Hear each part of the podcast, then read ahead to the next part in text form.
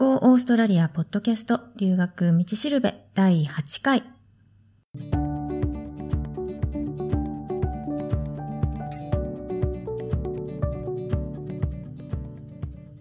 Go オーストラリアポッドキャストの留学道しるべは、オーストラリアも留学も初めてという人のためのポッドキャストで、留学のこと、英語のこと、現地での生活のこととか、オーストラリアの留学に関するいろんなことについてパース在住の留学コンサルタント久美がお伝えしていきます。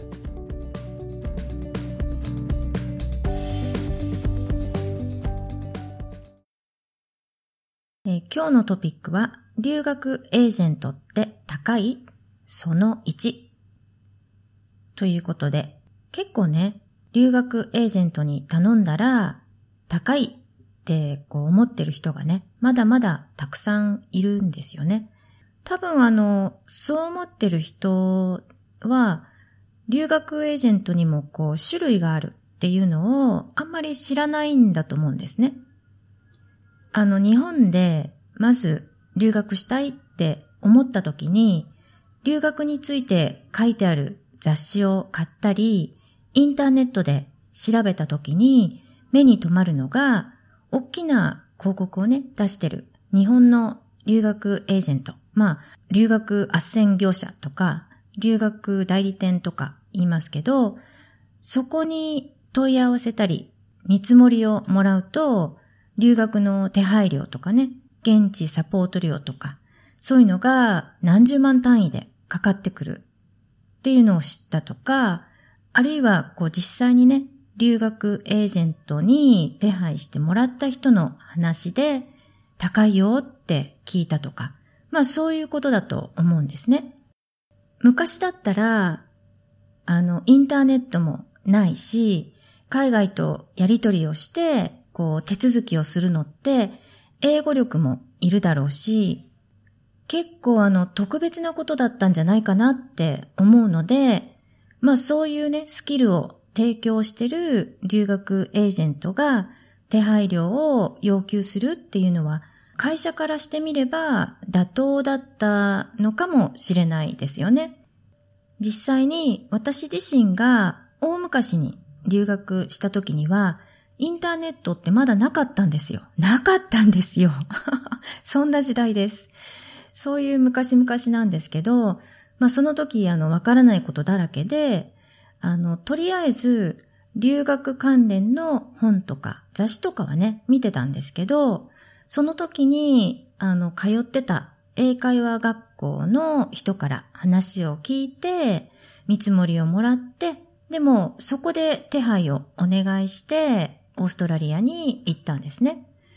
まあ、あの、ワーホリだったんですけど、当時のワーホリのビザは、滞在期間は最高1年までで、でも実際、どのくらいの期間滞在できるかは行ってみないとわからないと思ったので、もしかすると1ヶ月でもう十分って思って日本に帰国することになるかもしれないし、あるいはそれが3ヶ月とか半年かもしれないし、もしかしてもしかすると丸々1年滞在してるかもしれないし、と思って、まあ、とりあえず先のことはわからないので、最低1ヶ月は滞在することにして、学校もそれに合わせて、とりあえず4週間だけの申し込みにして、で、延長するかどうかは現地に着いてから決めようって思ってたんですね。で、2週間ぐらい経ってから、とりあえず学校の事務の人に4週間延長するといくらするのか聞いてみたんですよ。で、その時に金額を聞いて、え、聞き違い？って思ったくらい、授業料の支払額の桁が違ってたんですよね。全然安かったんですよ。なので、金額を聞いた時には、どこがどうなったらそんなに金額が違ってくるのか、もうただただびっくりしたというか、不思議でしたよね。で、その金額っていうのは実際の学費を1とすると全体でその3倍以上のお金を払ってたので3分の1が授業料、残りは手配料ってことだったんですよね。っていうのもホームステイの滞在費は現地払いだったんですよ。それには含まれてなかったんですね。あと、空港の出迎えっていうのは、当時はあの、ホストファミリーが迎えに来てくれるっていう設定だったので、ファミリーが迎えに来てくれて、で、出迎え料はファミリーに直接払うっていうことになってたんですね。なので直接払ったんですね。で、ビザの申請は自分で、あの、用紙に記入して、自分で申請した記憶がありますね。で、留学エージェントの現地のサポートとか、オーストラリアに行った後のサポートとかいうのはもちろんその時はなかったので、なので払ったうちの3分の2っていうのが手配料だったってことですよね。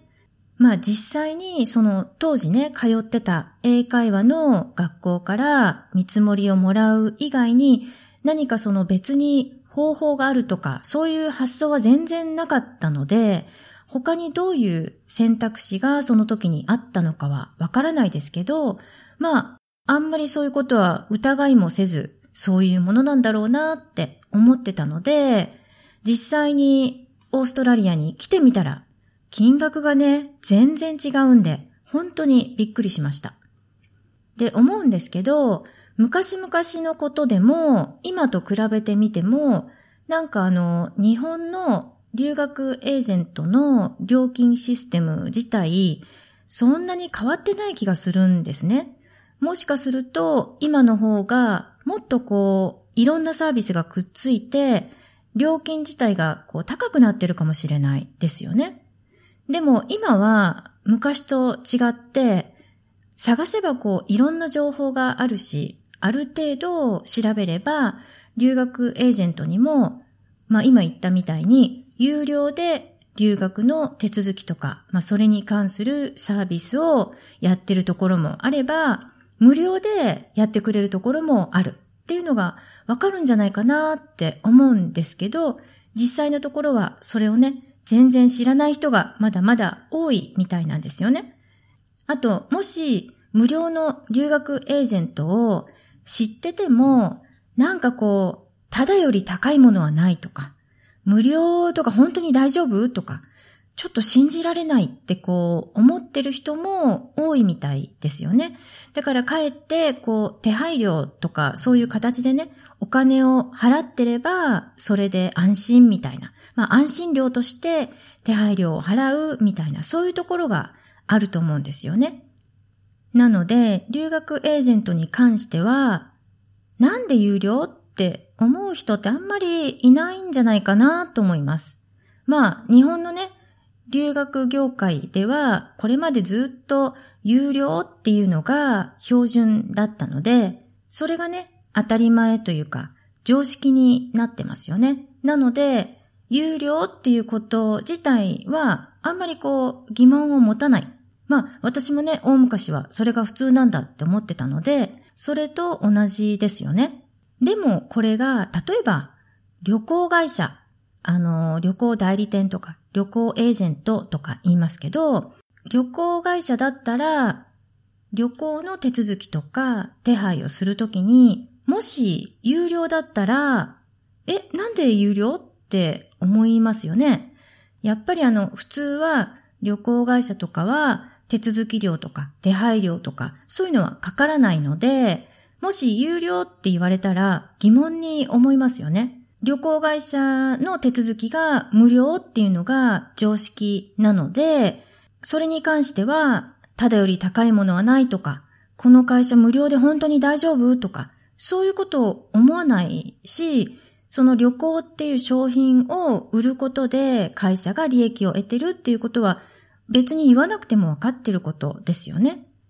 なので、それと同じで、留学エージェントが無料で手続きをしても全然おかしくないんですよ。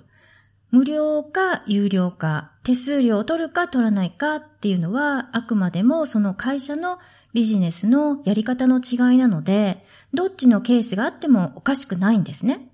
で、日本にはどちらかっていうと、留学の手配とかサポート料が有料、つまりあのお金がかかるっていう、そういう留学エージェントが多いんですね。で、無料でやってるところも一応はね、存在してるみたいですけど、もうほとんどがお金がかかるっていうシステムになってるみたいですよね。で、反対に、オーストラリアでは無料の留学エージェントっていうのがほとんどなんですよ。ごくごく稀に、まあ、有料っていうところも、あの、ありますけど、オーストラリアでは無料で手配するっていうのがもう普通なんですね。で、なんでその留学エージェントの留学手配とかサポート料とかが無料にできるのかっていうところになると思うんですけど、これはあのさっき言った旅行会社とか、まあ、他にもね、物を売る会社の仕組みと同じですよね。つまり、売る商品に利益が含まれてるってことですね。で、留学エージェントも学校のコースを売ることで学校から報酬をもらうシステムになってるんですよ。だから別に手配料とか取らなくても利益は発生するんですね。これはあの別に留学の手続きを無料でやってるエージェントだけがそういうシステムになってるっていうんじゃなくて、有料で留学の手配をするエージェントもちゃんと学校からね、報酬を受けてるんですよ。なので、有料で手配する留学エージェントは、学校からも報酬を受けてるし、留学するお客さんからも手配料をもらってるってことになるんですね。まあ、有料で手配する留学エージェントは、そういうビジネスのやり方で、学校からとお客さんからと、両方から利益をもらって会社を経営してるっていう、それに対して無料で手配する留学エージェントは学校からの利益だけで会社を運営してるっていう、そういう違いなんですね。で、どっちのこうビジネスモデルがいいとか悪いとかそういうのはもうビジネスのね、やり方次第なので何とも言えないですけど、留学エージェントの経営方針の違いで手数料が有料のところもあれば無料のところもあるよっていう、そういうことなんですね。で、私が思うには、例えば、日本の留学関係の雑誌とかに、もう大きな広告をね、載っけてる留学エージェントとか、無料で資料が請求できるっていう留学エージェントとかは、ほとんどが手数料のかかる留学エージェントじゃないかなって思います。なんでかっていうと、まずあの、広告するのには広告料がかかりますよね。有名なこう雑誌とかであればあるほど広告料ってすごい高いんですよね。で、あと、資料を送るのも、まずはその資料を印刷する、そのお金がかかりますよね。で、プラスその後送料もかかりますよね。こういうのは、まあ当たり前ですけど、ただじゃないので、その分、こう余計にね、収入を確保しないといけないじゃないですか。なので、有料で手配する留学エージェントは学校からの利益だけだと運営していけないので、お客さんからも手数料をもらってる、まあ、そういう風にね、なってるんじゃないかなと思います。あの、留学業界の話じゃないんですけど、最近あの、また別のね、全く違う業種で、私自身が、え、なんで手数料が無料なの？ってこう疑問に思ったことがあるんですよね。あの、オーストラリアでは、こう、なかなかね、手に入らないものっていうのが結構あったりして、そういう時はこう、インターネットを通じて、日本のショップから買うことも結構あるんですね。で、日本のショップも、まあ最近はショップから直接海外ね、発送してくれるっていうところも少しは出てきたんですけど、まだまだ海外発送っていうのはしてませんっていうところが多いんですよ。なので、日本のショップからインターネットを通して何か買うっていう時には、だいたい荷物のあの、海外転送してくれる業者に頼むんですね。で、その転送業者っていうのは、荷物一つでいくらとか、荷物の重量によっていくらとかいう、その手数料のね、料金設定があるんですよ。で、手数料を払って転送してもらうっていうのが、この業界ではまあ標準というか常識というか、まあ当たり前ですよね。普通に考えると、サービスに対してお金を払うっていうのは当たり前って思うんですけど、そういうふうに思ってたんですよ。で、つい最近、その転送してくれるサービス料が無料っていう会社を見つけたんですね。で、ここで一番に思ったのは、え、なんで手数料が無料なのって思いますよね。だってあの、普通に考えると、日本の郵政省がその、提示してる海外発送料金ってありますよね。それと同じ額で海外に荷物を送ってくれるとか言われたら、え、どうやってその会社としてやっていけるんだろう？どこからその収入がね、出てくるんだろうって思いますよね。プラスマイナスゼロってことですよね。で、普通だったらね、考えるんですけど、ホームページのこう内容をね、よく見てみたら、荷物をこう送るときに、ある程度まとまった数量の荷物を送ると、郵政省があの送料のね、割引をしてくれるらしいんですよ。で、それが基本的な収入源になってて、で、お客さんからは普通に送料、郵政省に払うのと同じ金額をもらって、でも、転送の手数料はもらいませんっていう、そういう方針で経営してますって書かれてたんですね。で、そう言われてみれば、あ、確かに今までにもそういう郵政省が出してる送料の割引っていうのは見たことがあるなーって思ったんですね。なんか、インターネットのサイトにも書いてあったりするので、あーと思ってたんですけど、別にそのね、業界のことに詳しいわけでもないし、まあ単なる一消費者というか、サービスの利用者としては、そこまでなんか深く考えたことなかったというか、あんまり気に留めてなかったんですよね。ってことは、あの、手数料が有料の業者は、その依頼主、荷物送ってくださいっていう依頼主からの手数料と、郵政省からの割引が発生する、まあ、その差益ですよね。それとで二重の利益が、あの、出てるってことですよね。なので、ここでも、その手数料が有料と無料の会社が存在するっていうことになりますよね。なんかこう、ああ、なるほど、そんなからくりがあったんだってこう、ちょっと新鮮だったっていうか、あの、サービスをね、使う側からしてみれば、手数料を払わなくてもいいんだったら、それに越したことはないですよね。もちろん、あの、サービスのね、質とかにもよるとは思うんですけど、これはあの、有料の場合でもすごい色々あるので、別に有料だからどうだ、無料だからどうだっていうのはこう一概にね、言えないと思うんですね。で、ただこの手数料が無料っていう、こういう形態の会社は多分今までで初めてだと思うので、まあこれからね、海外にあの荷物を転送してくれる、そういう業界の常識が変わってくるんじゃないかなって思ってますけどね。で、まあ、とりあえずね、この新しく出てきた手数料無料の会社を使ってみようと思って、登録はね、すでに済ませました。で、まあ、使ってみてどうだったかはまだね、あの、使ってないので、登録しただけなのでわかんないですけど、まあ、そのうちね、何かの形でシェアできればいいなと思ってます。なので、留学エージェントの手数料が無料だからとか、有料だからとかいうのは、単にこう、ビジネスのね、やり方が違うんだっていうことで、留学エージェントを見るときは、まず手数料は無料なのか、それとも有料なのか、そこを見極めるっていうのが最初のステップで、留学エージェントが高いかどうかっていうのはあくまでも自分の選択次第っていうことになると思います。